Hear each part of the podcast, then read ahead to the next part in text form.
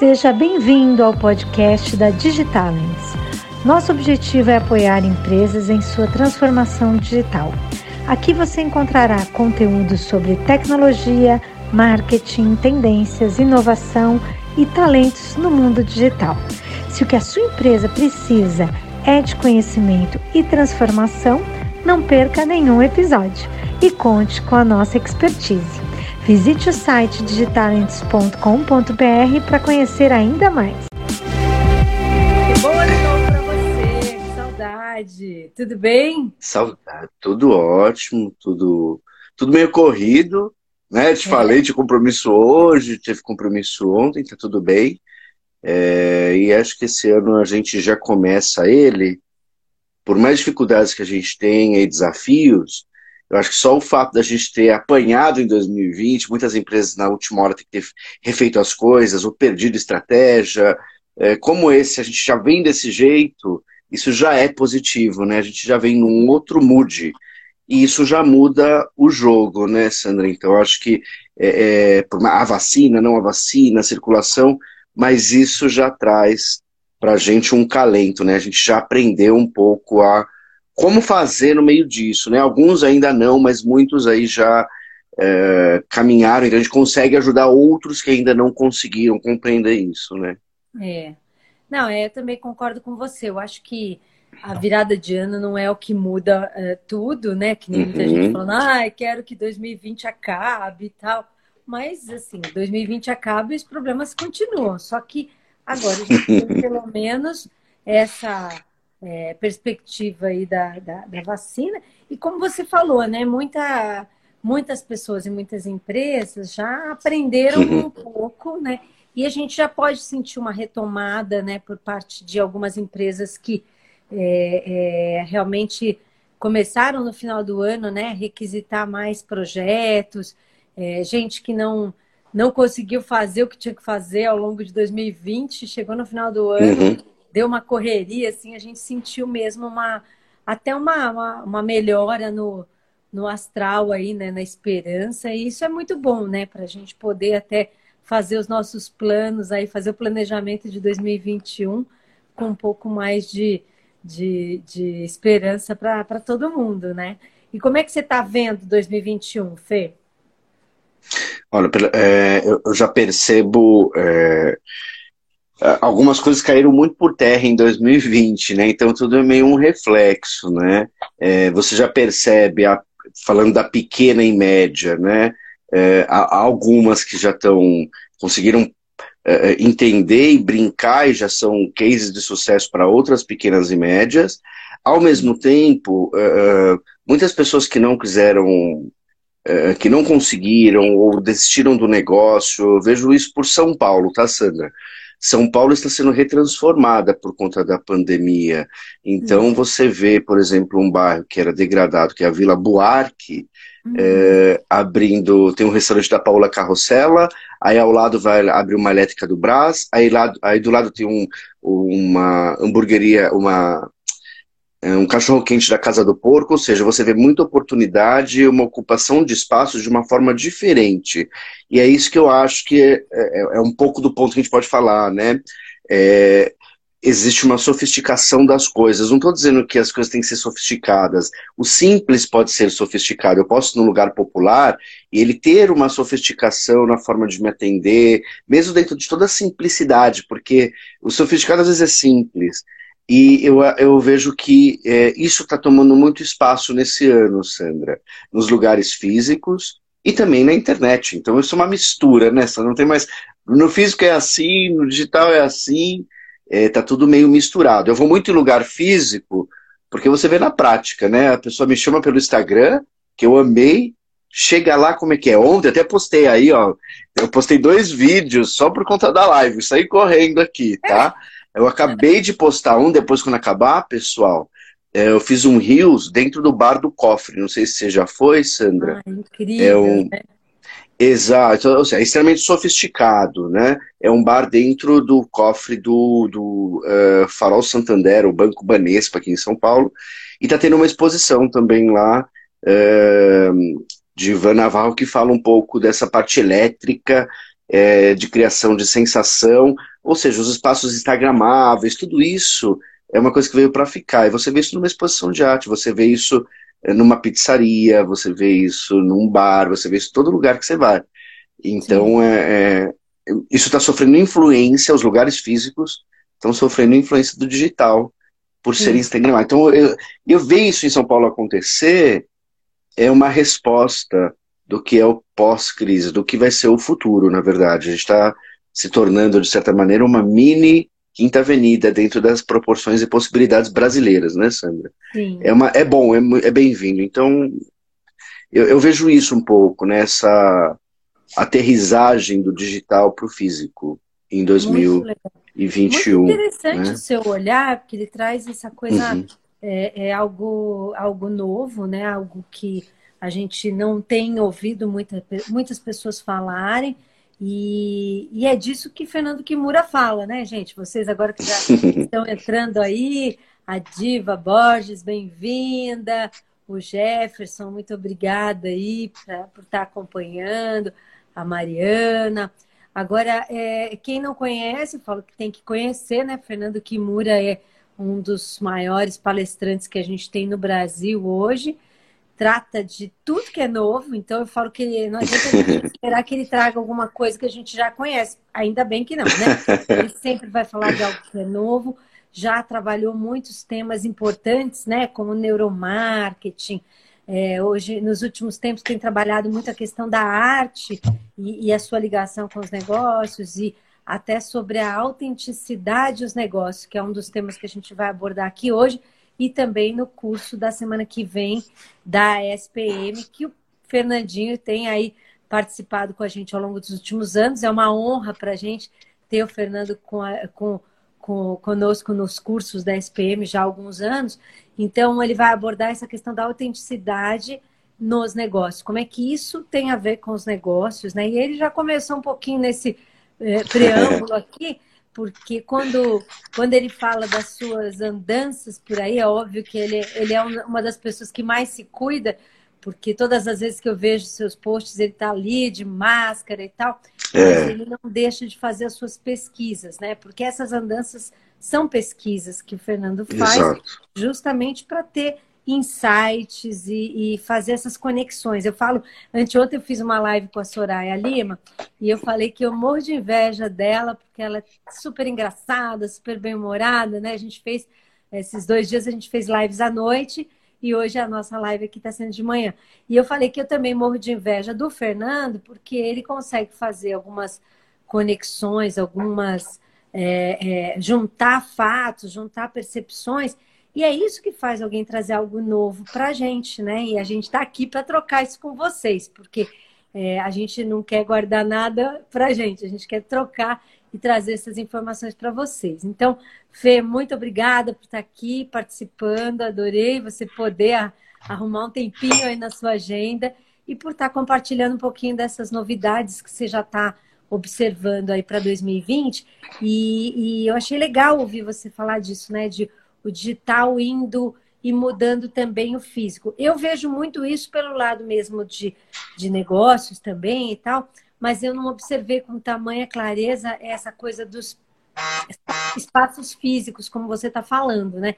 Eu observei uhum. muito a, pelo lado do e-commerce, por exemplo, muitas empresas é, que não tinham e-commerce tendo que ir para o e-commerce, ou se uhum. reinventando uhum. através das entregas rápidas, etc. Né? Uhum. Mas conta um, uhum. um, pouquinho mais sobre isso que você está observando, né? De, de, de o digital está mudando o físico, na sua opinião, tanto na parte de comércio, de entretenimento. Conta um pouquinho mais, que eu adorei saber seu, entender esse seu olhar aí, conhecer esse seu olhar.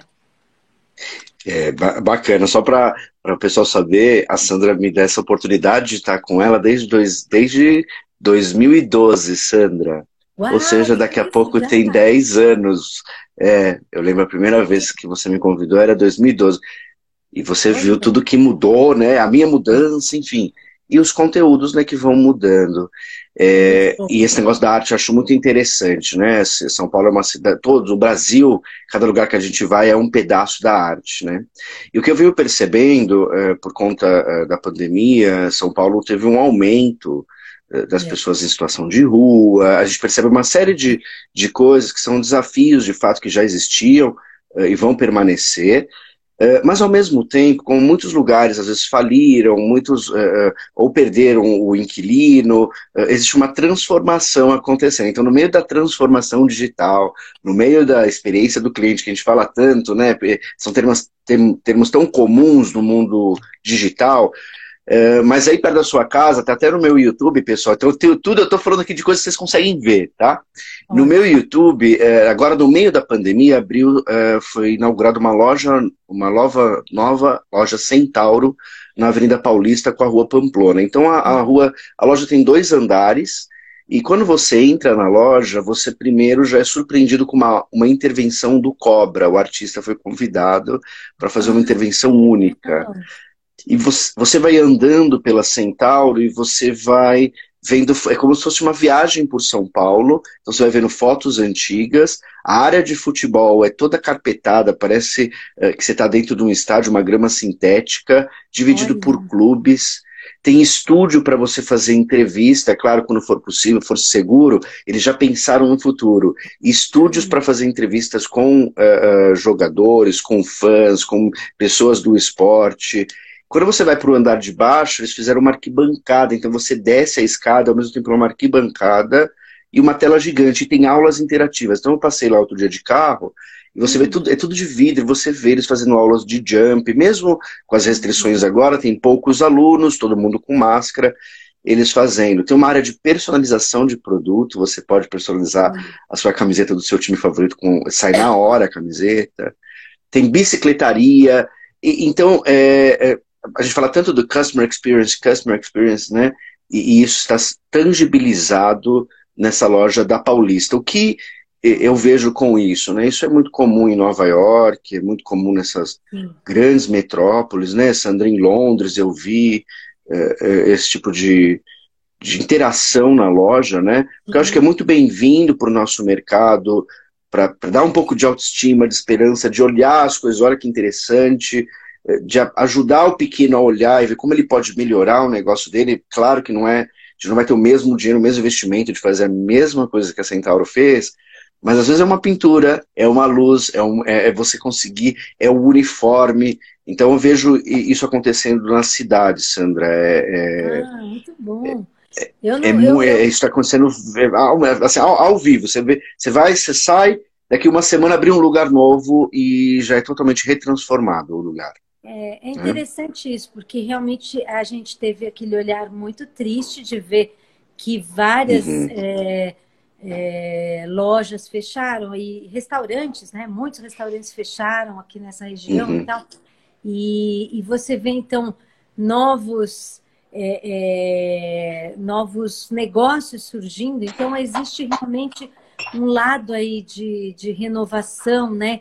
É, é, de, de, as pessoas estarem é, buscando também uma, uma renovação, né? E, e, e, ter esse oxigênio aí trazido por empresas como a Centauro é muito legal, né? Porque você vê que existe esse, esse espaço para o novo, né? E eu acho que a pandemia ela está tendo esse, essa coisa meio de uma renovação, né? Muito interessante. Uhum. Né? Claro que ainda é tudo muito cedo para a gente poder é, é, é assim dizer né, tudo que aconteceu, porque ainda está acontecendo. A gente está nesse no meio desse processo, né? Mas é muito legal trazer esse olhar, porque traz uma traz uma esperança nova, né, para todos nós. E, e, e, de que realmente também é necessário de vez em quando ter uma, né, uma, uma renovação. Você falou de Nova York, realmente, em Nova York, como acontece todo ano a NRF, que é a feira grande lá de varejo, a National Retail Federation, é, estaria acontecendo justamente nessa semana, eles estão fazendo tudo online. Uhum. E lá em Nova York, realmente, é, nessa área de esportes, né, a Nike e a Adidas têm as suas flagships, né, as suas lojas de, é, como seriam lojas modelo, né, em que eles realmente testam tudo e mais um pouco. E nos últimos anos a gente já vem observando muito essa questão mesmo de uma junção entre o digital é, eu, o varejo digital e o varejo físico, né? Com essa coisa uhum. que começou lá, inclusive, de você comprar online, retirar na loja. Ah, o seu produto já fica separado num box dentro da loja. Ah, você pode testar o produto na loja é, e comprar na loja ou não. Quer dizer, isso tudo já começa normalmente lá mesmo né, nesses espaços alternativos que a gente observa. E é legal ver isso é, chegando aqui mais pertinho da gente, né?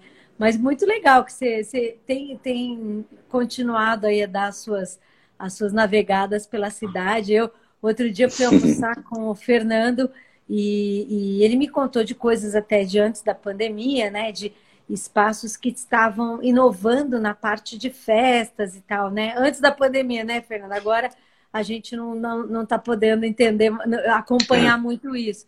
Mas é, é esse olhar de, de entender as mudanças do comportamento do consumidor, das experiências e também é, é, como que o mercado está atendendo essas, é, essas necessidades, essas novas demandas, é um olhar que eu gosto muito, né? Que o Kimura tem. Agora me fala um pouco, Fernando, dessa coisa de autenticidade e negócios. Da onde surgiu é, uhum. é, esse interesse por esse tema? E, e, aí a gente vai explorar um pouquinho mais é, é, tudo que você tem desenvolvido nessa linha. É, isso surgiu, Sandra, de observar. Eu comecei a observar uma relação, né? Porque na arte é, tudo é conteúdo, forma, perspectiva e tom. Né? Então, é, por isso que Repete é engraçado mim, a gente falar de. memorizar. A, a arte são quatro elementos: conteúdo, forma, perspectiva e tom. Conteúdo, perspectiva forma, perspectiva e tom. E tom, maravilha. Então, conteúdo é o tipo de arte. É, é, é, um, é, cantor, ou é um escultor, ou é um pintor. Assim a gente pode colocar que o conteúdo é o tipo de profissão. Tá. Na hora que você dá, você pode ser um comissário, você pode ser, você pode trabalhar com panificação, você pode trabalhar com marketing, né? Na hora que você, esse é o seu conteúdo. Na hora que se aplica isso, forma, perspectiva e tom único, ou que te agrada, ou que você pensou, que você criou uma estratégia, você tem mais chance de ser visto como único. É, esse único eu cheguei à conclusão é, depois de um, de um tempo, né? Esse poder dessa, dessa autenticidade, né? É, porque você vê isso na arte. Então, quando você observa um quadro uh, de Tarsila, ele tem autenticidade. Mas quando eu observo uh, o Brasil, o Brasil tem autenticidade, a Argentina tem autenticidade, a Bahia tem autenticidade. E eu comecei a observar, não é somente a arte tem autenticidade, os negócios têm autenticidade, Sandra, e eles usam desses elementos muitas vezes.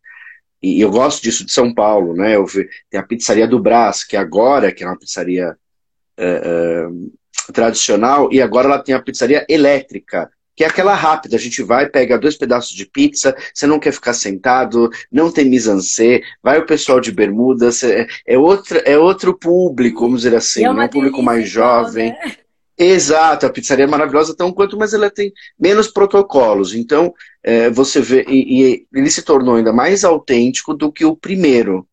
Então a autenticidade das coisas está nisso. As marcas, elas começam, as marcas muito famosas, icônicas, elas são extremamente autênticas. É? É, mas você vê isso em pequenas empresas. Eu sempre dou o exemplo de uma marca que pequena, que eu pude, tive o prazer de conhecer, chamada Dona Gertrudes. É um queijo de, de queijo manteiga que fica na região do Seridó, é, é fabricado é, numa cidade chamada Caicó, no Seridó, no Rio Grande do Norte.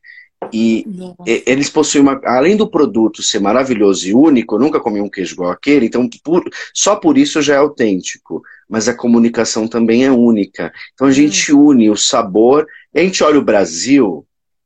O Brasil é um país de autenticidade. Eu tive o prazer, né, que você também, de conhecer todas as capitais.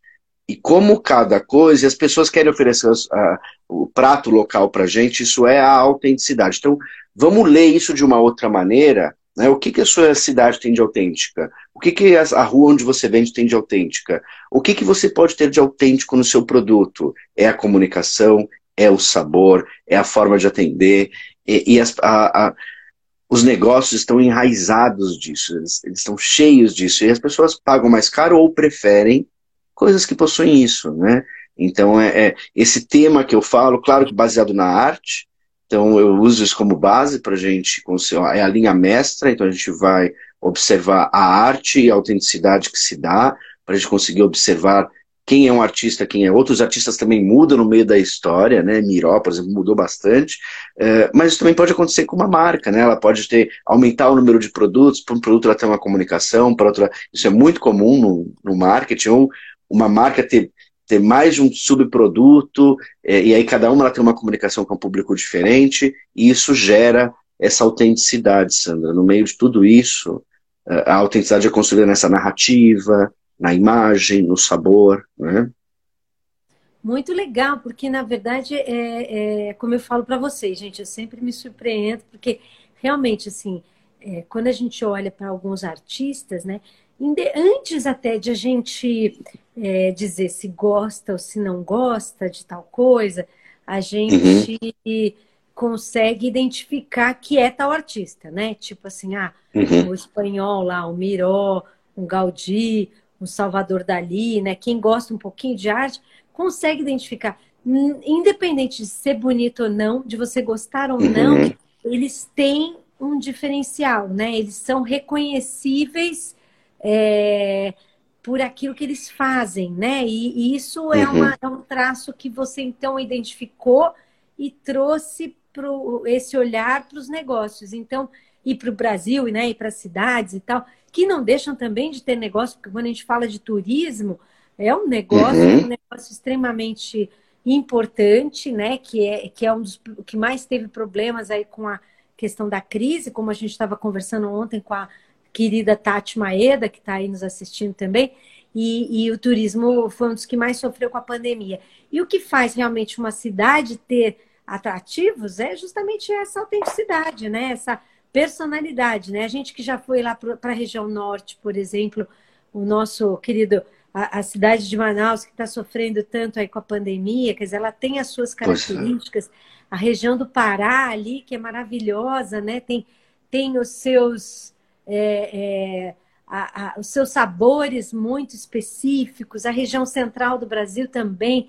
Então, realmente, essa, essa, essa diferenciação, essa autenticidade, ela é algo que é, é, ajuda, obviamente, né, a você ser identificado, mas também ajuda a gerar negócios.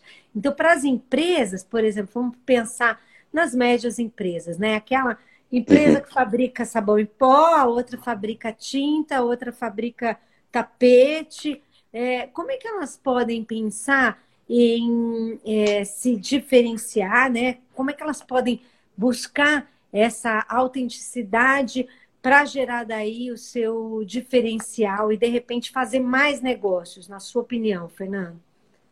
É, eu acho que é, começa também por um, por um processo da empresa ter um DNA muito claro de quem ela é e de como ela fala. É, no momento em que ela possui isso, ela consegue estar. Porque é, é podia, muitas dicas são assim, né? Não criar um aplicativo, uma empresa de, é, de tintas, eu vou poder pintar a minha cara, mas todas fizeram exatamente a mesma coisa. É, só que como cada uma delas comunica comigo? Qual o tipo de linguagem que ela usa? Em que pessoa ela fala?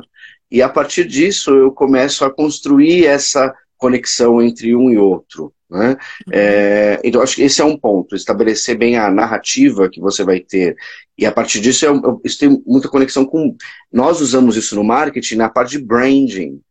Né? Uhum. Porque o, um quadro ele é reconhecido e o, o, o pintor tem, além do uh, ali expresso o que ele gosta e o estilo dele, a técnica dele. Hoje, por exemplo, uma inteligência artificial pode estudar, uh, já existe isso, estudou vários quadros famosos e conseguem retratar novas obras a partir do, do entendimento de como Van Gogh pintava, porque isso é tão único que eu consigo replicar. Então, acho que vale você olhar, uh, e aí tem um outro ponto que, que eu, eu, eu falo e vou, e vou falar, é, que é a padronização das coisas. Eu acho que a gente tem que. O padrão ele é muito bom, o padrão de qualidade, o padrão de postagem, o, o padrão da sua imagem, o padrão de voz, tudo isso vai construir a sua autenticidade.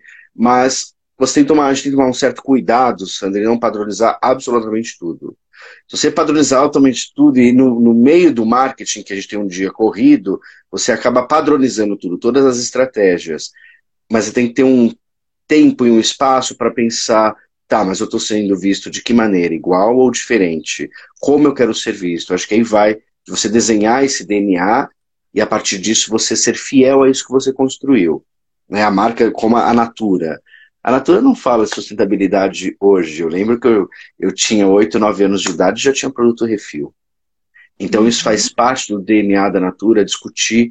O, ela, tava, ela antecipou uma coisa é, que hoje é muito comum ser discutida. É? Mas ela antecipou, ela estava à frente é, nessa discussão. Então acho que vale a, a marca, né, a gente sentar e como marca, tá, a gente quer vender, a gente quer ter mais seguidores, a gente quer ter mais engajamento, tá, mas como a gente quer ser visto? Quantas a gente fala com o cliente? O que, que a gente fala? O que, que o cliente do outro lado percebe? Como a gente quer ser percebido? É um trabalho do que, que a gente quer ser, Sandra. Não é?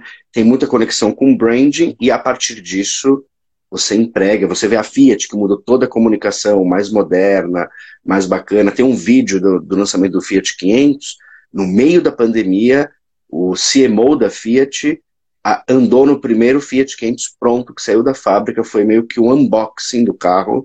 Uh, e ele vai contando todas as features, ele fala, num novo mundo, um carro a combustão não cabe mais.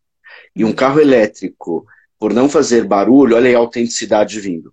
Um carro elétrico, que é o carro que não faz barulho quando a gente acelera, troca música do Fellini na hora que você acelera o carro da Fiat.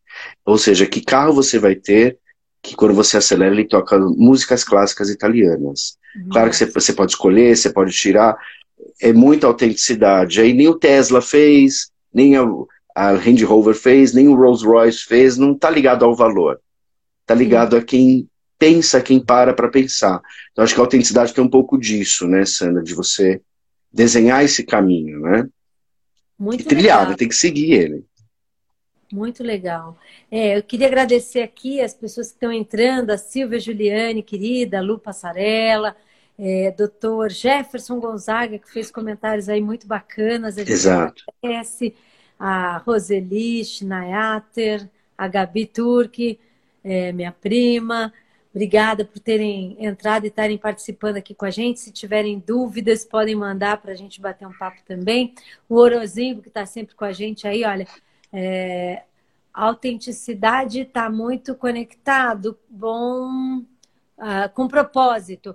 O Orozimbo está colocando uhum. que a autenticidade está conectada com propósito. Eu acho que está, né? Porque é, a, a, empresa que tem um propósito, na minha opinião, ela já uhum é, já tem uma parte desse caminho traçado. Não quer dizer que está tudo resolvido, mas que ela já tem uma parte desse caminho é, traçada, né? Assim, ela consegue talvez encontrar melhor é, seus diferenciais e encontrar melhor a sua autenticidade, justamente por já ter encontrado o seu propósito, que não é fácil, né? Você concorda, Fernando? Uma coisa está conectada com a outra, né? O propósito até é muito mais complexo do que autenticidade, e, e, ele vai dando forma a isso, Orozingo. É, é, é, uma coisa que acontece ao mesmo tempo, né? E algumas, elas vão, essa autenticidade é desenhada, ela leva um tempo de construção, não é do dia para noite, né? Que, que eu sou percebido, elas vão construindo isso com o tempo, né? É, hoje, por exemplo, vai ser, não é propaganda, mas só para a gente observar, é, que eu estava preparando os vídeos tipo meia-noite aqui para postar para vocês, né? E à meia-noite no Twitter tinha um patrocínio e era do unboxing do novo Galaxy S21. Inclusive eu tenho uma amiga querida, Juliana, que trabalha no time de marketing, por coincidência, né? No time de marketing de mobile da Samsung.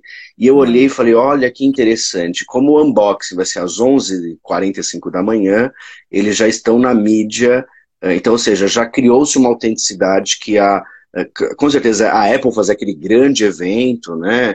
É, apresentado que era assistido para o mundo inteiro, antes das lives serem famosas, né? Sim. E todo mundo assistia. Uh, eles também agora fazem um unboxing do produto, todo mundo espera por isso. Então, isso já é autêntico das marcas. A gente sempre espera uma. O que a gente espera da Samsung? Uma câmera melhor, uma câmera mais rápida, um produto também mais acessível. E, e assim as pessoas esperam por um produto. Então, já foi construído esse lado, né? Aí, isso não se discute, né, Sandra? Sistema operacional do celular. Mas, mas foi construído isso a partir do, do, de todas essas intervenções né, que aconteceram, né? Muito legal, é. E, e a forma tanto de, de, pensar, como você falou, pensar o produto pode trazer autenticidade, mas a, também a, a, forma de se comunicar, né? Porque a gente que trabalha com, com comunicação, atendendo empresas e tudo, a gente percebe que grande parte delas ainda vem com a mesma solicitação, assim, que é uma coisa muito básica para fazer o que todo mundo está fazendo. Né? E na verdade uhum. a gente precisa é fazer algo novo, né? E a gente que recebe às vezes esses briefings, a gente fica até um pouco preocupado porque é, a empresa já tem uma, uma coisa assim, já vem com uma demanda meio meio cristalizada, sabe? Tipo, não, é, a gente só quer fazer isso porque é onde o meu concorrente está, etc. Então, é, é, também tem que ter uma abertura, né, para inovar, para pensar em em algo diferente, na própria comunicação, né? É, é, eu acho muito triste quando a gente recebe briefings assim de é, quererem fazer o, o, que todo mundo está fazendo, né? E, e, e, isso é chato, né? Porque na verdade a gente precisa também a, a ter espaço, né, para criar algo novo, para arriscar com algo novo, né? Como é que você vê esse lado da comunicação hoje das marcas, né? Óbvio que tem, é, não dá para a gente generalizar, né? Mas Uhum. Você tem algum exemplo de quem está fazendo uma comunicação? Você citou aí o lado da Samsung e tal. Uh, quem está fazendo uma comunicação com real autenticidade, assim, que você percebe? Eu vou, vou, vou dar um exemplo de uma pequena, tá? Que eu, uhum. que eu lembrei que você falando isso, tá? Existe uma pizzaria, faz tempo que eu não, que eu não peço e não vou, é no Rio Vermelho, em, na Bahia né, em Salvador. Ela chama Cheiro de Pizza. Fica bem no Rio Vermelho, já pedi no hotel e já fui lá. Uhum. E uma coisa interessante, uma, ela é tão autêntica, além da pizza ser maravilhosa, ela está no lugar turístico, ela tem todos os benefícios ali, mas tem muita gente que está no lugar turístico e às vezes não, não, não, não faz jus a isso, né? É, enfim não, não aproveita essa oportunidade, é. né? Mas eles estão lá, a pizzaria é maravilhosa, mas às vezes a gente pede porque é mais prático, né, Sandra? Como essa nossa vida de, de ex-viajante aí. Uhum. E todas as vezes que eu pedi a pizza, é, a caixa, isso é bem antes da pandemia, tá, gente? A caixa da pizza é hexagonal. E a primeira vez que eu pedi, tinha uma foto de Salvador e contava uma, um pedaço da história daquela foto de Salvador cada canto da pizza tinha. Olha lá, o cheiro de pizza é maravilhosa, Dani conhece. É, é, eu amo essa pizzaria. E cada pedaço da, da, do hexágono da, da, caixa tinham promoções diferentes. Então, o QR Code premiado, quinta, o sorvete grátis, segunda, ganha o refrigerante, terça. Fui de novo a Salvador, pedi de novo a pizza, a caixa já era outra. Ah. Eles não, quando acaba-se aquele lote de caixa, eles produzem uh, um, um, outro tipo de arte. Isso me chama muita atenção. Ah. Não são fotos de aí, va vale, pessoal. A gente é muito bacana a gente ter templates, otimizam a vida, é mais fácil para as redes sociais, cria um padrão. Só que não dá para a gente viver de template. A vida não é um template. Né? É. E isso que eu achei legal. Eles têm fotos de crianças, Sandra um puxando a pizza da boca do outro, né? Isso é muito antes da pandemia, lógico. Mas imagina a criança, dame o vagabundo, aquele queijo puxado, fotos feitas em locais famosos de Salvador com a uhum. pizza, na terra do acarajé, né? Então, isso eu achei uma... E aí eu fui descobrir, de tanto falar dessa pizzaria, uma vez tinha uma pessoa na palestra do Sebrae é, que era parente da dona da pizzaria, e descobriu uhum. que Uh, eles têm dois negócios, uma pizzaria e uma gráfica. Então, pessoal, independente do negócio que você seja, quando você for aí na, na né, no encontro da associação comercial, quando você estiver junto com o pessoal do Sebrae, quando você estiver junto com os empresários locais, busquem as pessoas das gráficas. Eles isso. podem te Tem muita coisa criativa no meio disso. Então, isso é uma coisa que eu acho interessante, Sandra, de posicionamento de marca, como eles se colocam, né? É, enfim, tem uma série de coisas. Tem uma marca que eu gosto, uma marca texto. Olha, eu fazendo merchan. No Instagram, eles vendem caneca. Hum. Só que as canecas são maravilhosas. Tem uma escrito assim: Que baixaria, adorei. Existe amor em SP. Chama marca texto. E as canecas brincam, brincam com coisas do cotidiano e vendem muito, elas ficam em lojas colaborativas aqui em São Paulo. Olha. Então é uma marca que é, então é uma marca que brinca com as pessoas. Eu já postei é, algumas coisas que, que, que, eles vendem, tá? Então vale a pena a gente olhar, porque não é um produto comum. Embora seja uma caneca, uh, você não vai encontrar em nenhum outro lugar uma caneca igual a essa. Ah, né? E a comunicação é bem bacana, eles brincam com isso. Essa do que eu falei agora, que baixaria adorei, acabaram de lançar, é da coleção nova. Acaba rapidíssimo, todo mundo quer que baixaria adorei. Então, são coisas reais, Sandra, que eles imprimem na caneca. Né? Olha, aqui o Orozimbo está perguntando, falando que você queria que você comentasse sobre o mundo Bunny onde é, como isso está acontecendo. É... E também teve vários um aplausos aí para os seus comentários da pizzaria. Né? A Dani comentou bastante, que legal, conhece, aplaudiu. E também teve é, o pessoal aqui do Vendas Neurais falando sobre o propósito como sendo a base aí para o planejamento estratégico, né? E o que, que, você falaria sobre o mundo Bunny? Eu acho, Orozimbo, que sempre é, o mundo é cada vez menos. Ele sempre foi não linear. A gente que achava que era linear, né? A gente achava que era estável. É, tudo. Eu acho que quem pode nos falar muito mais sobre isso é Zygmunt Bauman, né? Bauman falava muito dessas relações líquidas. Uhum. É, ao mesmo tempo que eu amo o digital, hoje a gente já percebe essa ansiedade que ela nos causa, de a gente ser tão invadido por informação. Por isso que eu gosto do Twitter, que eu entro no Twitter à noite eu vejo lá as notícias do dia só para saber o que aconteceu, por cima. Né? É, o, o, cenário político é muito forte, então às vezes não tem uma informação a, a, a, diferente disso. Eu preciso sair dessa bolha às vezes, né?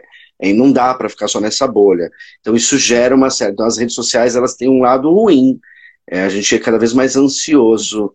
Então, é, tanto é que se fala tanto de terapia hoje, se fala tanto de uh, mindfulness, né? Eu acho que a gente sempre foi frágil. E as economias elas são cada vez mais frágeis, né? Quando a gente fala do, da fragilidade, que é o mundo, as economias são cada vez mais frágeis. E, e dentro disso, como a nova economia se desenha, aqui em São Paulo, o Oranziba é de São Paulo, Sandra? Não, ele é do Sul. Eu não sei.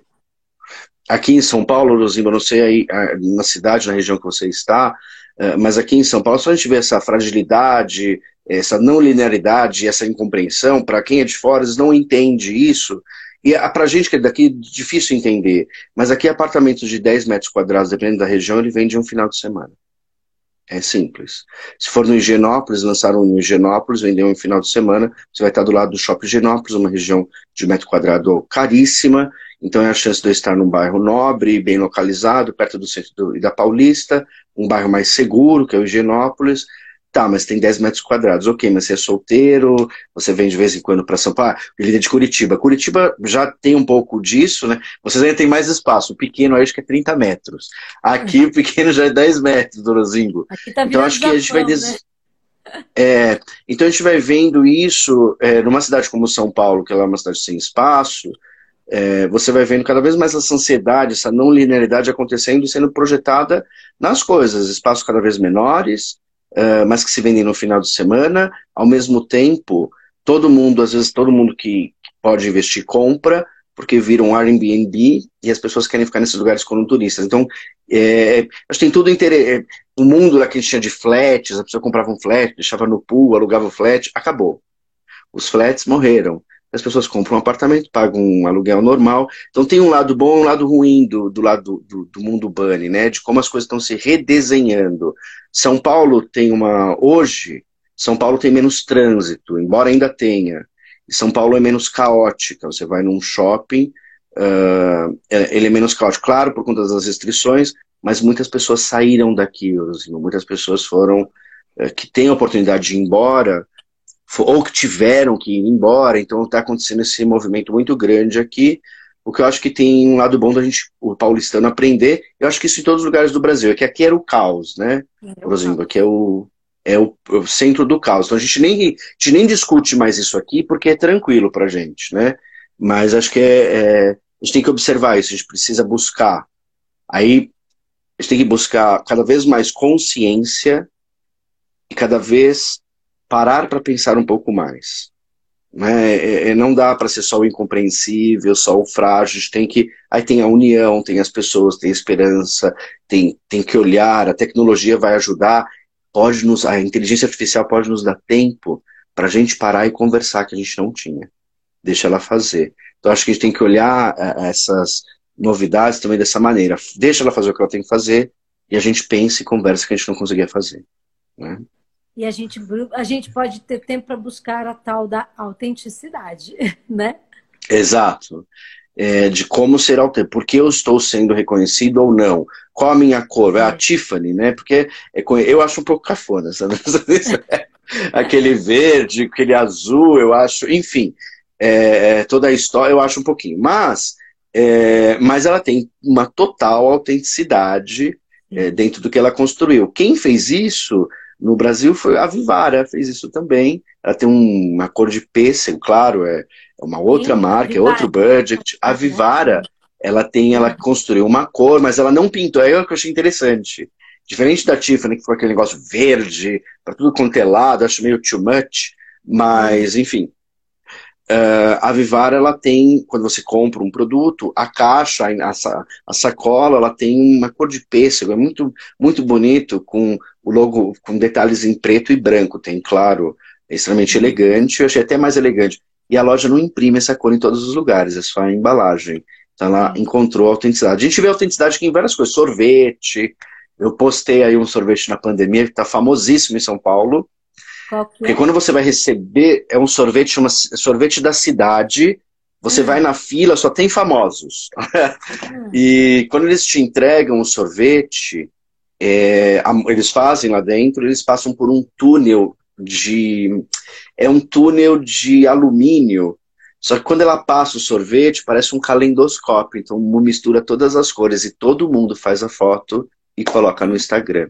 E isso é. fez o lugar bombar é atrás do Copan. Então, tudo isso é no selo, que for mais seguro, faz questão da gente ir lá é, para você conhecer e ver essas coisas. Então, um sorvete tem fila, fila às vezes de 100, 200 pessoas para comprar um sorvete. Não. E também, é, não só é, pelo sorvete, mas pelo, pelo espaço instagramável, né? Exato, e aí você tira foto, eu tenho fotos na rua de noivos e no, noivas, saiu do. Né, acho que não puderam casar, estavam vestidos de noivos, e aí tomando sorvete, meio com a máscara de lado. É, é, é vai ficar para sempre, né? Imagina quando mostrar para os filhos, ó, o casamento da mãe foi assim, né? A gente tomou na sorveteria, porque era um momento, um problema, temos, era né, que era uma pandemia. Fazer, né? Exato. Então eu achei isso. É, é, quem me levou, acabou de comentar aqui, foi o Flávio Muniz. Quem me levou nessa sorveteria foi o Flávio, que Olha mora com a Isis lá no centro. E, ele, e eu, e eu faço as coisas com ele. Eu ando pelo Minhocão. Ah, Sandra, isso também é uma coisa interessante. O Minhocão, que é uma coisa degradada, a ideia é transformar lá num parque como tem em Nova York. Uh, todos os prédios estão sendo pintados e obras gigantescas. Só que quando a gente passa de carro, a gente não vê aquilo é feito para quem passa a pé no Minhocão. Ah. É um museu ao céu aberto. Quando a gente anda a pé, você consegue perceber as obras. E elas são feitas na nossa altura, na altura da, da vista do pedestre, não do carro. Ah. É, e não é de baixo que você consegue ver, é só de cima. Então, isso é uma coisa interessante de observar essas nuances dessas mudanças, né? É tudo ao mesmo tempo. É meio maluco, né, Sandra? Mas é tudo ao mesmo Sim. tempo. Mas, mas que interessante, né? Porque é o que você fala, o centro, ele já tinha projetos para se renovar e, e, revitalizar há muito tempo, que eu acompanho, uhum. assim, sei lá, há muito tempo, por, é, por obra dos é, obra ou interesse dos é, governantes, dos prefeitos e uhum. tal, e uhum. que não deu certo, né?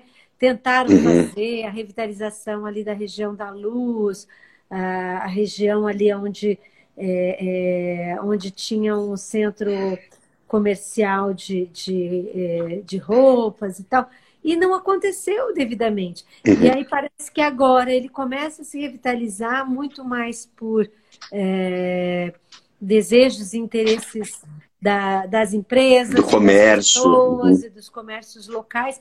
E é uma transformação que pode ser realmente muito mais efetiva, é, é, é porque ela nasce nasce de verdade ali, né? Então isso é muito legal, porque é, não, não, adianta a gente pensar numa transformação que seja imposta, né? É, é, imposta uhum. pelos governantes, né? Então é, é, interessantíssimo. Bom, obrigada, Dani, aí o Fly, Fly Muniz, é Flávio Muniz, é isso, né? É o Flávio, esse meu querido amigo, Sandra. Ah, próxima turnê de vocês, vê se me convida, né? Quero ir. Tá. Esses aí tá bom. vocês, Flávio, me chama. O Orozimbo está perguntando aqui. A gente não é, esperava que seríamos os Jetsons em tão pouco tempo. Eu estou fazendo assim porque eu já tomei ceguinha, viu, Orozimbo? Para poder enxergar, sabe? É verdade, mas a gente ainda está longe, né, de, de virar os Jetsons de verdade, mas a gente está é, tá num caminho né, acelerado por conta da pandemia, sem dúvida alguma. É, é, a pandemia acelerou muitos processos, mas o que a gente percebe né, é que ainda há muito a ser feito em termos de entendimento do uso da tecnologia, né, de, de como ela pode favorecer a nossa vida, os negócios, né, como o Kimura colocou aqui, né, quer dizer, a gente usar é, sem medo, né, de usar a inteligência artificial ou a robotização para substituir algum, algumas formas aí de trabalho, porque outras vão precisar, né, de, de nova de novas cabeças, de mais imaginação, né? de, de muita criatividade, que talvez não venham realmente dessas máquinas, né? Então, é, a gente precisa ver que tem muitas empresas que ainda é, precisam né, se aproximar um pouco mais da tecnologia, né, Fernando? Porque é. a gente ainda, ainda sente que existe uma resistência, não tem? tem, tem, além de ter essa resistência, tem uma, eu acho que tem uma falta de crença na tecnologia. É. Tem a falta de crença, tem uma. Eu trabalhei na Microsoft, a gente trabalha, o trabalho era ajudar a pequena empresa a mudar a percepção que ela tinha que a tecnologia era cara e não podia ajudar. Eu acho que hoje ela é mais acessível, Uh, tirando os celulares, essa... por quê? Porque o celular é a bola da vez, a gente valoriza muito, então vão cobrar isso.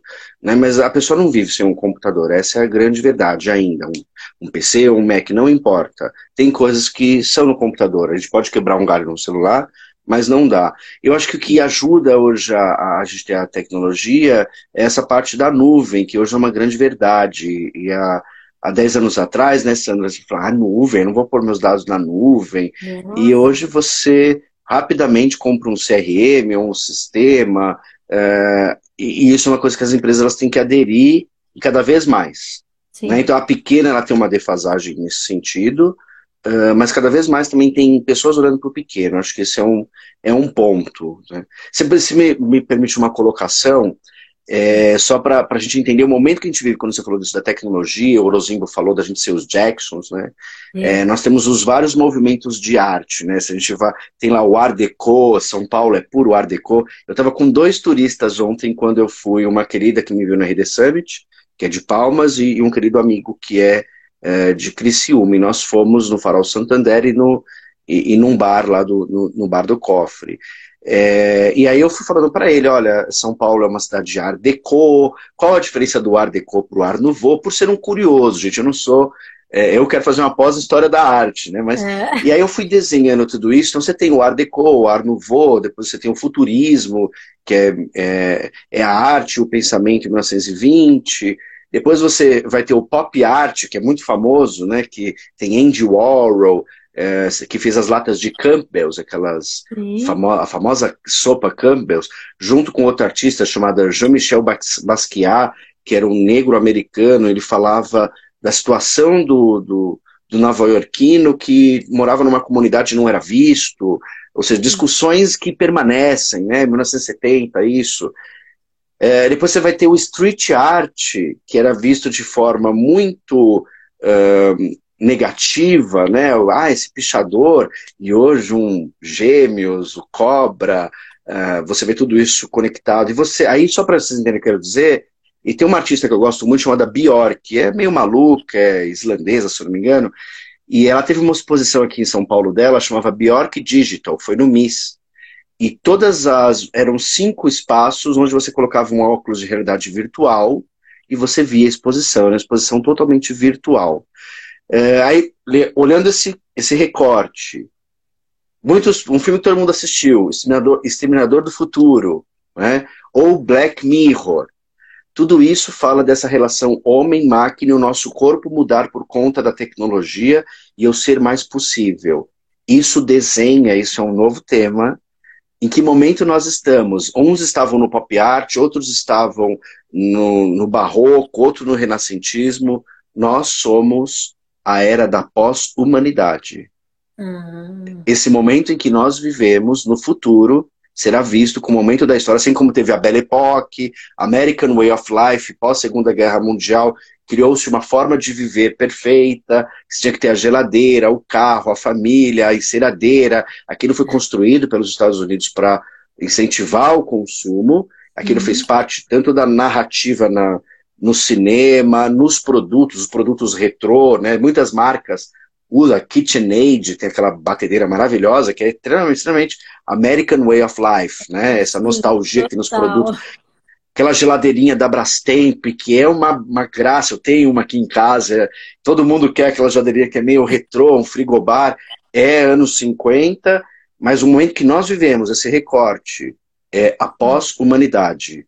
Okay? É isso que nós vamos, nós seremos vistos no futuro pela era pós-moderna. A única era onde o homem pode ser capaz por conta da tecnologia. Isso vem de coisas simples. Na hora que uhum. inventaram um óculos, a gente coloca o óculos a lente de contato, isso melhora a minha forma e a minha performance, eu sou pós-humano.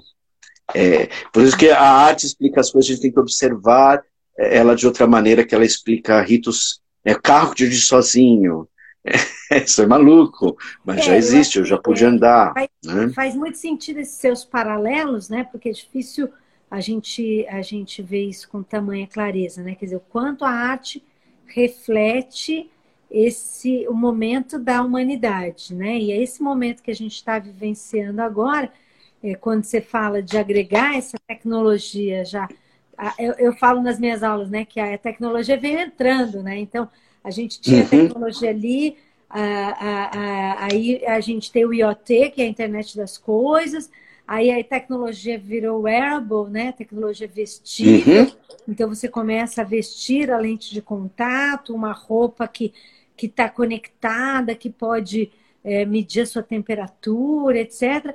E aí a tecnologia entrando dentro do nosso organismo para monitorar, por exemplo, a nossa saúde através de nanorobôs, por exemplo. Então, como que a gente mesmo né, vai se integrando e, e como essa tecnologia né, vai mudando realmente a forma como a gente vive, né? Então, como a arte não vai mudar também, né? Como que a arte também não vai é. refletir esse momento? Então, não tem como, né?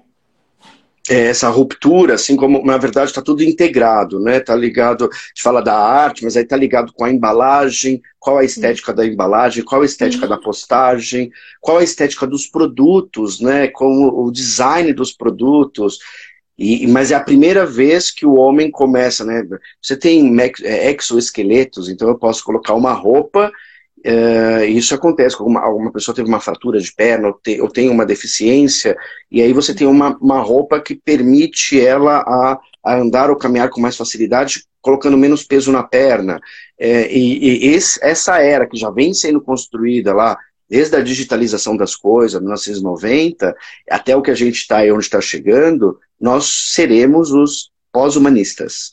É, então a literatura e a arte era desse jeito. Como não somos pessoas da literatura e da arte, a gente não consegue utilizar esse termo, mas eu fui buscar uh, ao meio aí dos artistas, e agora por andar nesse universo, uh, como eles estão discutindo. Então eles discutem esse momento exatamente dessa forma, é a era pós-humana. Pouco conteúdo no Brasil, mas eu já começo a aterrizar isso para uhum. vocês aí é a era da pós-humanidade, o que é o que nós somos e o que nós seremos daqui para frente. E aí, assim como os outros movimentos artísticos, e movimentos, porque os movimentos artísticos têm ligação com mudanças, né? Sim. Total, Essa é a verdade. Então eles têm e alguns ficam para sempre, com o minimalismo de Bauhaus e Steel, eh, The Steel, que eram estilos na época, que a Apple se baseia nisso, ainda bem, porque senão a Apple teria um monte de botão e tudo teria um monte de botão. Então, a gente está falando de um movimento de minimalismo lá atrás, 1960, 50, 70, mas 70 principalmente, pós Segunda Guerra, que as pessoas não tinham dinheiro para decorar a casa, então era minimalista. É. Então... e a partir disso, uh, os produtos geravam auto design para gerar alto desejo e valor. Então, mas isso vem até hoje. Então, não é que foi no passado e não é mais aplicável. O que a gente vive é isso hoje, Sandra. Então, eu vou pincelar um pouquinho de pós-humanismo também na aula, que é um tema. É, a gente tem pouco tempo, né, Sandra, lá na aula, uh, uh, mas é, é, isso já dá, pessoal, a quem participa, caminhos novos de você buscar novas coisas e compreender melhor esse mundo que é muito mais complexo, né? Como o Orozimo colocou para gente no Bunny, quando a gente olha tudo aquilo, né, que ele é instável, que o mundo é muito mais é, não é linear, então a gente começa a ter um certo medo. Mas outras, uh, outras, outros já passaram por isso. Né? Quando chegou o telefone, quando chegou o carro, é, é a mesma coisa. Né? A tecnologia, ela sempre, acho que ela sempre causou esse impacto, né?